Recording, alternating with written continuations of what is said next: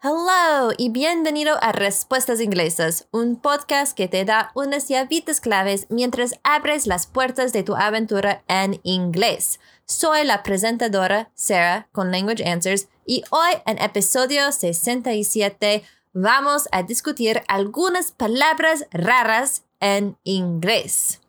Si no tuve muchísimo tiempo esta semana pasada y sí, claro, no podía terminar las traducciones de las bibliotecas de recursos de idiomas. Lo siento muchísimo, pero pienso que voy a terminarlas en un mes porque tenemos mucho que hacer con la nueva casa y con familia las semanas que vienen. Entonces, hoy vamos a discutir cinco palabras interesantes y raras en inglés. Entonces, empecemos.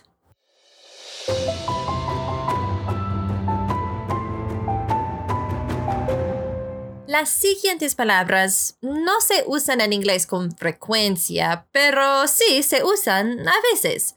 Usando estas cinco palabras correctamente, por favor, correctamente, le darán vida a tu inglés no solo te harán sonar como un profesional al hablar inglés, sino que también sonar súper inteligente.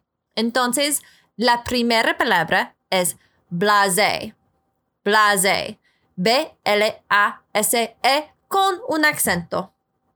Blase.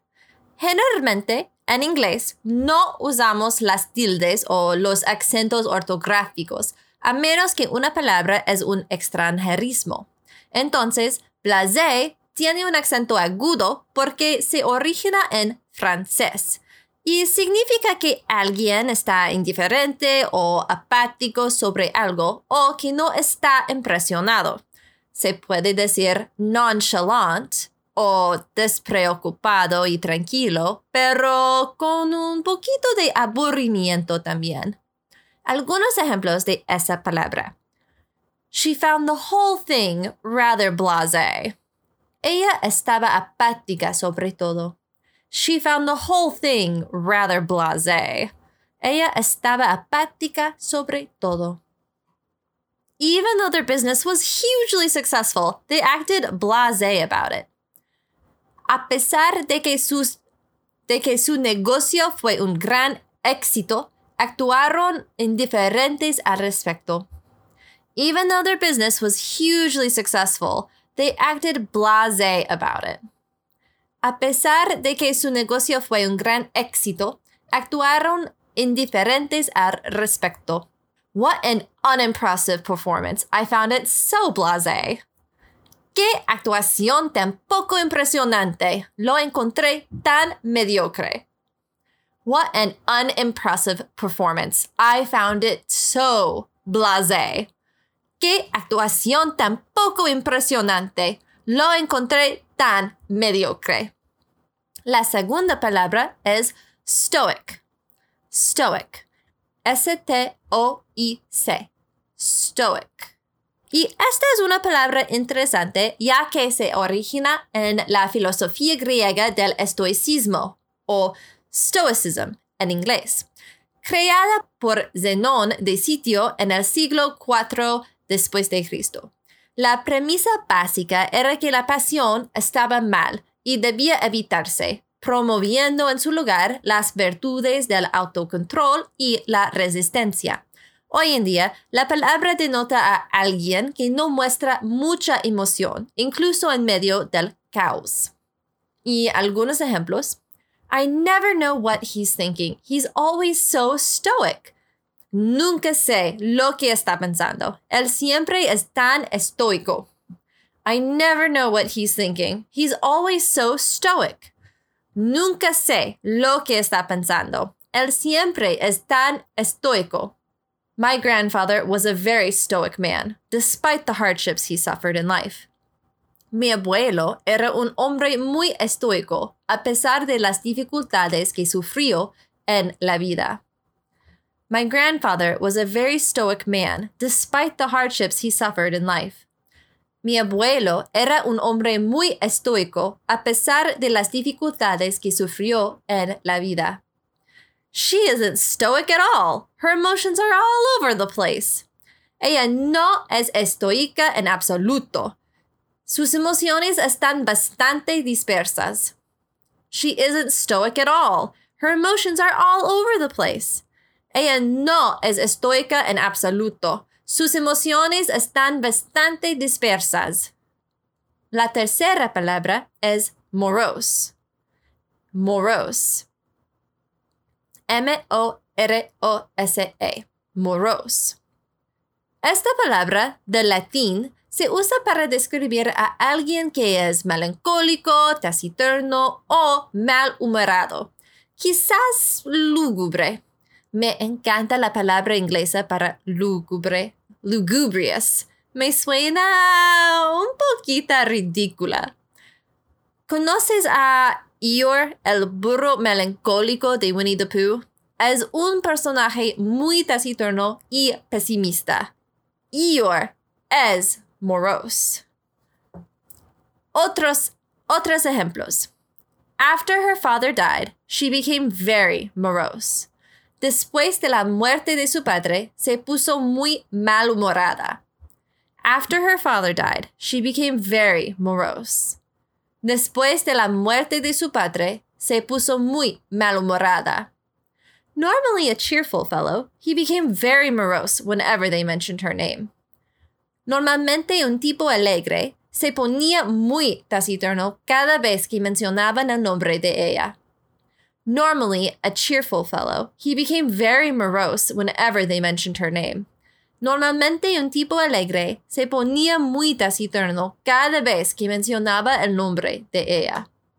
It can be miserable to talk to a morose person. Puede ser miserable hablar con una persona melancólica. It can be miserable to talk to a morose person. Puede ser miserable hablar con una persona melancólica. Vapid. Vapid. B corta, A-P-I-D. Vapid. Pero según Merriam-Webster se puede decir vapid o vapid. Entonces, las dos pronunciaciones están correctas. Pero esta palabra se origina del latín también para hablar de que el vino está soso o, como se dice en inglés, flat. Vapid se refiere a alguien o algo que carece de algo, lo que lo hace poco interesante, atractivo o aburrido. Podría ser una falta de sabor o una falta de espíritu. Para mí, la palabra denota que algo debería ser interesante, pero no es por esta deficiencia. No es una cosa buena estar vapid. Algunos ejemplos. I can't stand that woman. She is such a vapid busybody. No soporto a esa mujer. Es una entrometida tan insípida. I can't stand that woman. She is such a vapid busybody. No soporto a esa mujer. Es una entrometida tan insípida. The town was quiet and vapid, with hardly anything to do. La ciudad estaba tranquila e insípida, sin casi nada que hacer. The town was quiet and vapid, with hardly anything to do. La ciudad estaba tranquila e insípida, sin casi nada que hacer. Despite the restaurant's fancy exterior, the food was vapid. A pesar del elegante exterior del restaurante, la comida era sosa.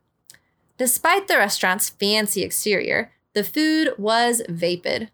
A pesar del elegante exterior del restaurante, La comida era sosa. Y finalmente, la quinta palabra, superfluous. Superfluous. S-U-P-E-R-F-L-U-O-U-S. Superfluous.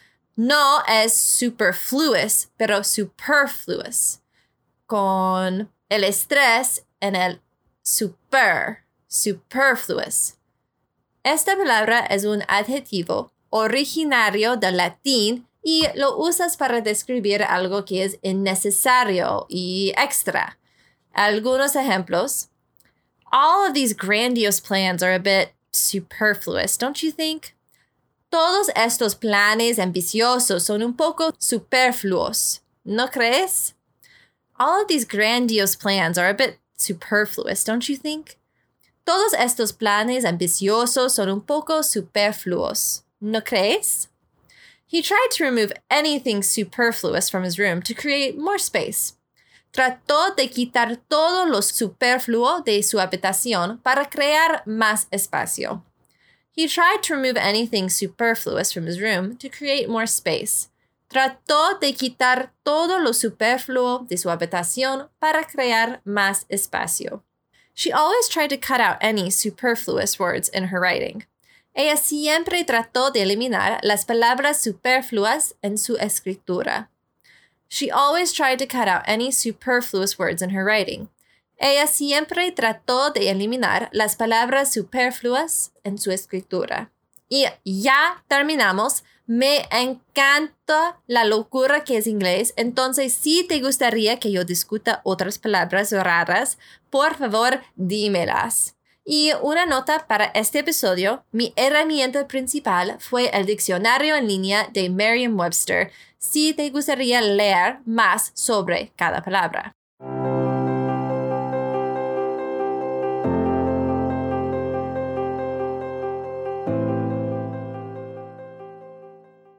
So today's cultural tip is once again on Ghana, and we are talking about global national holidays. And to save on time and to avoid extreme repetitiveness, I'll give you first a quick list of holidays that many other countries also celebrate and or which we've covered in other episodes. So I won't get into too much detail for these ones, although I have included some interesting tidbits for further context or unique ways they might celebrate it in Ghana. Obviously, there's New Year's Day, which is always January 1st. And because it was on a Saturday this year, the following Monday, Ghana had off. Now, Good Friday is always the Friday before Easter. So this year it is April 15th, and Easter Sunday is April 17th. So Easter Monday is April 18th. Workers' Day is May 1st. It's also known as the UK's May Day, right? Or Labor Day, as it is in the US. And it's always celebrated the first Monday in May. Now, the Prime Minister, Nkrumah, was given the title First Number One Worker when Ghana observed its first May Day in 1960, as well as the May Day Award. Now, after the military coup, this holiday was suspended for one year in 1966. Then we have Christmas Day, which is always December 25th, and Boxing Day, which is December 26th. If you want more information on Boxing Day, please see Episodio 38. Now, for unique holidays, I found seven that are either unique to Ghana or they're holidays that we haven't really discussed on this podcast yet. The first one is Constitution Day, which is always celebrated on January 7th. It was created as a public holiday in 2019, and this relatively new holiday commemorates the creation of the country's 1992 Constitution by the Fourth Republic, which took effect on January 7th, 1993. The Fourth Republic has lasted longer than the previous three, which struggled with military coups. On this day, January 7th, new heads of state are sworn in. Ghanaians are reminded on this holiday of their commitment to uphold the country's constitution and democratic structure. The second one is Independence Day, which is always held on March 6th, although if it falls on a weekend, then the following Monday is a holiday. While under British control, Ghana was called the British Gold Coast. After World War II, there was a growing movement within the country for independence, which the Gold Coast was the first sub Saharan African country to declare in March 6, 1957, with, I really hope I say his name correctly. I apologize if I do not say it correctly. With Osagyefo Kwame Nkrumah as its first president and prime minister. The country also changed its name to Ghana at this time. The third holiday is Eid al Fitr, which is on May 3rd this year, but it changes every year as it's based on the moon. Now, this is not a unique holiday to Ghana, but we haven't talked about it at all on this podcast before. Eid al Fitr is an important Islamic holiday that marks the end of Ramadan, a month long religious fast that goes from dawn to sunset every day. Ramadan is one of the five pillars of Islam, as they believe the Quran was given to the Prophet Muhammad during this month. There are special prayers and sermons for this day with people wearing new clothes for their visit to the mosque, the giving of money to the poor, there's family feasts and special Eid greetings. It is also a day to give thanks to the Muslim god Allah for help in making it through Ramadan. Now, the fourth holiday is African Unity Day, which always takes place on May 25th. It's also known as Africa Day or African Freedom Day. This day, which is only a commemorative holiday, is not a public holiday, and it celebrates the establishment of the Organization of African Unity, or OAU, on May 25th, 1963.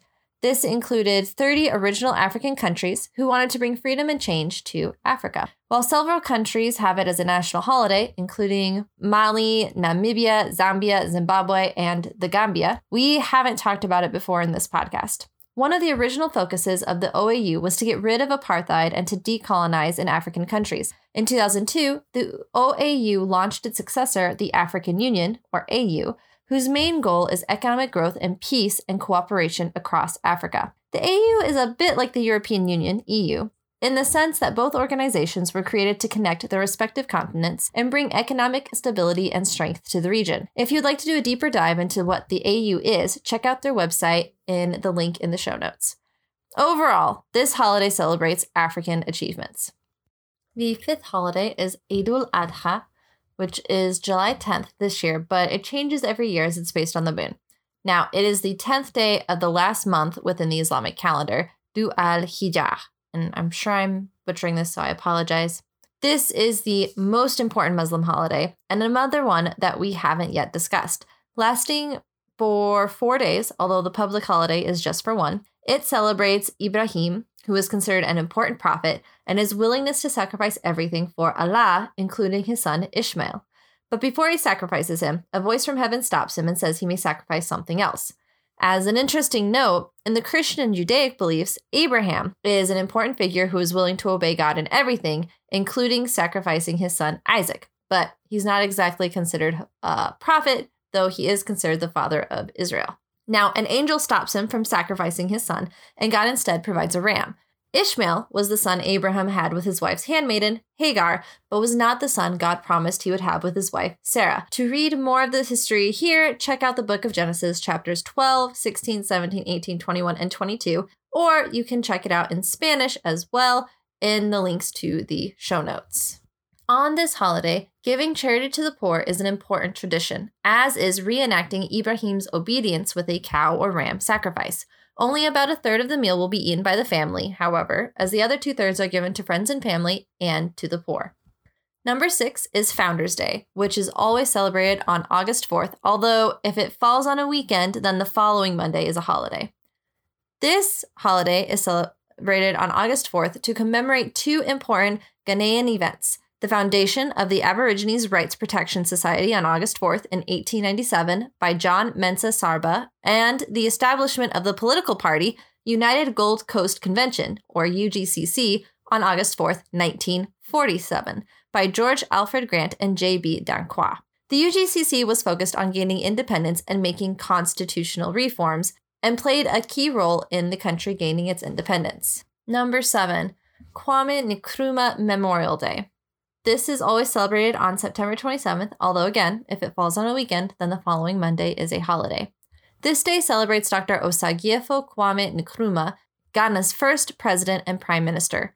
While this used to be Founders Day, an amendment was passed in 2019 that changed Founders Day to August 4th and made September 27th specifically for Kwame Nkrumah. Dr. Nkrumah created the Convention People's Party, CPP, after he split from the UGCC. He was a key force in Ghana gaining its independence.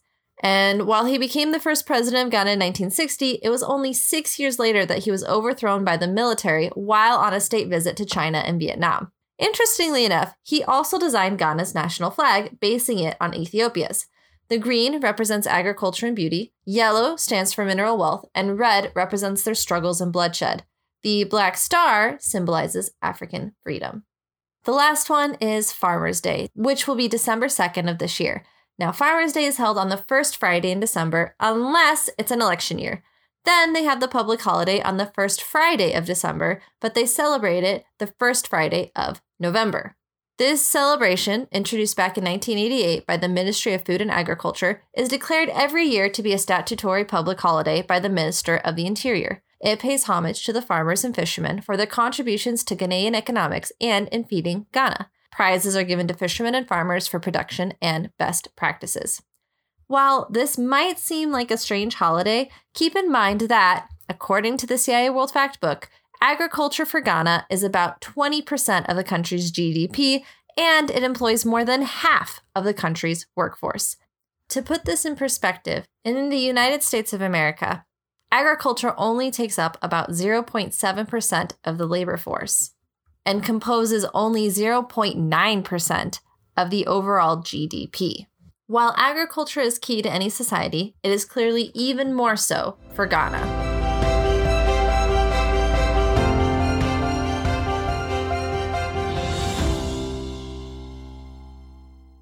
Eso es todo por hoy. Muchísimas gracias por escuchar y no olvides consultar las notas del podcast para los enlaces de los recursos utilizados para este episodio.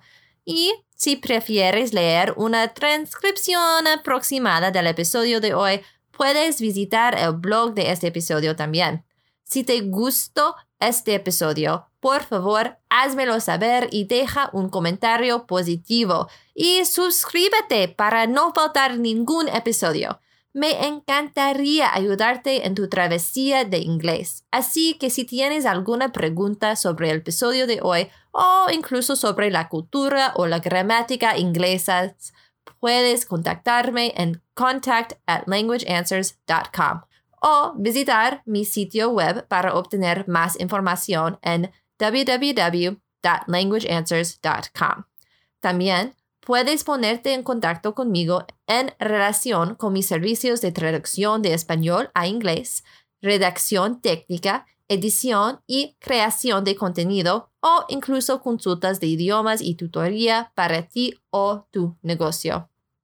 Recuerda, aprender un idioma es una travesía para toda la vida. Entonces, embrace it, enjoy it, and share it. Nos vemos en dos semanas. Hasta luego.